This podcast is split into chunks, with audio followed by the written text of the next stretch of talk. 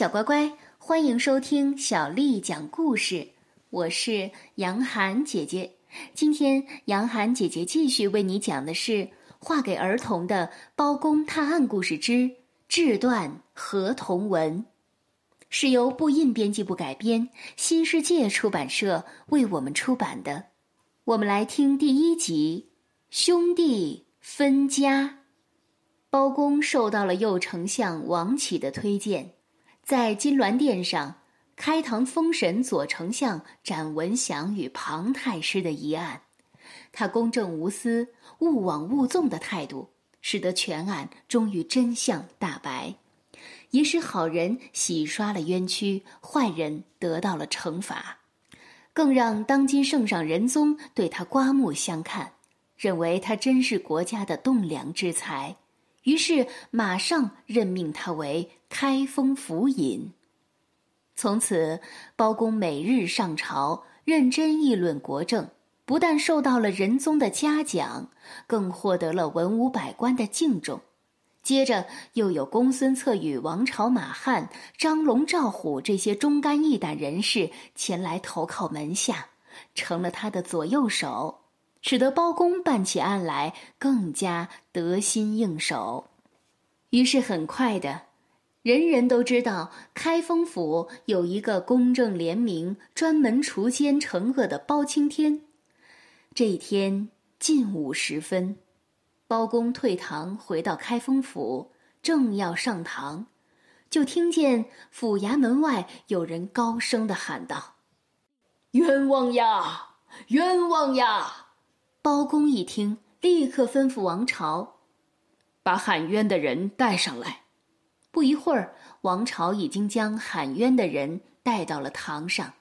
只见来者是两个人，一个是年纪已经六旬开外的老汉，一个是年方十七八岁的年轻男子。包公沉吟半晌，才问道：“你二人姓什么？叫什么？有何冤情？又要？”状告何人？只听那还哆嗦着身子、低头跪着的老汉说：“草民叫李社长，家住城西的定义坊。今日带来了女婿刘安，是要前来状告那刘天祥夫妇独占了家产，藏匿了合同，还打伤了他的侄子，也就是草民的女婿刘安。”包公道。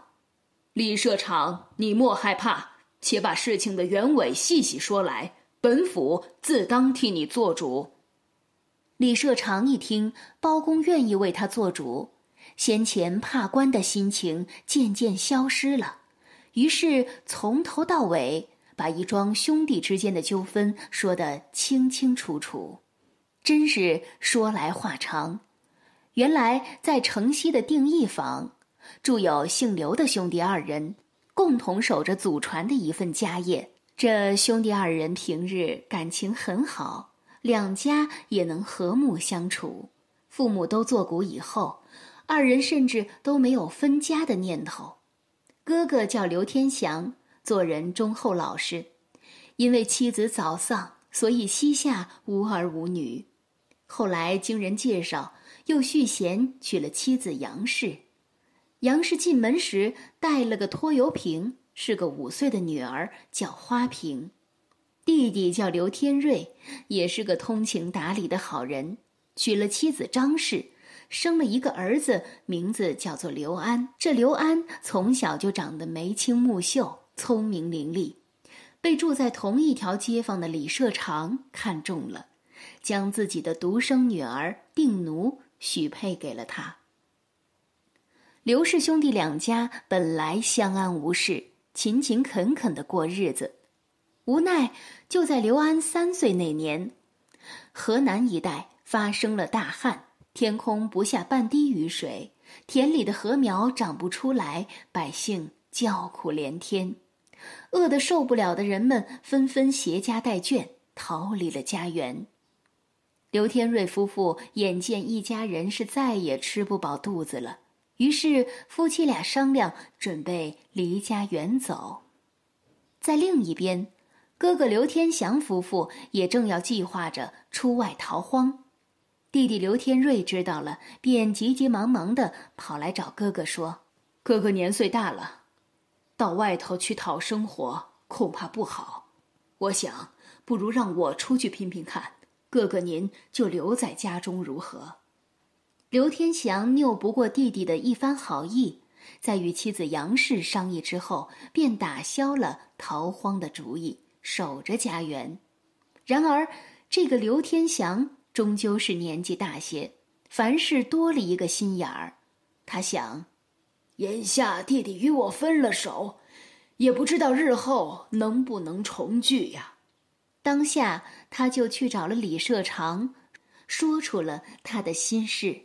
这一天，刘天祥找来了李社长和弟弟天瑞，对他们说：“我们兄弟多年来不曾分家，如今天瑞要出远门，我特地请来亲家做见证，就是将我们刘家现有的田产家私列出来，然后一人一半写成合同文书，白纸黑字，免得将来纠纷时没有凭证。”李社长听了说：“一家一份，写得清清楚楚，也是个合理的做法。”刘天祥于是拿来纸笔，当下挥笔就写了两份合同文。天祥、天瑞及李社长都在文书上画了押，然后刘氏兄弟各自收藏了一份。兄弟二人把诸事设想齐备，安排妥当了。这天，刘天瑞夫妇就要动身离家，外出另谋生路了。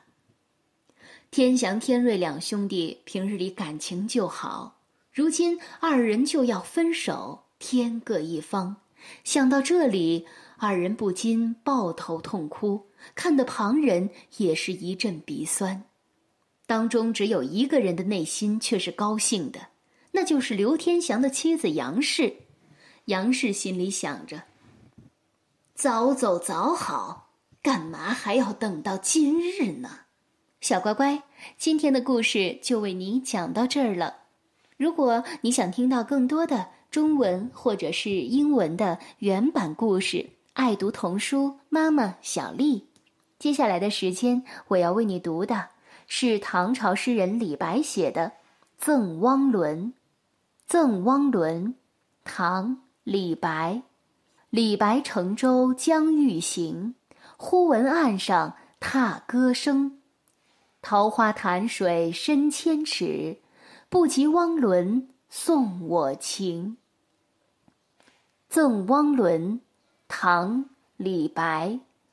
李白乘舟将欲行，忽闻岸上踏歌声。桃花潭水深千尺。不及汪伦送我情。《赠汪伦》，唐·李白。李白乘舟将欲行，忽闻岸上踏歌声。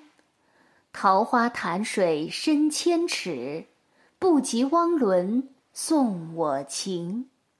小乖乖，晚安。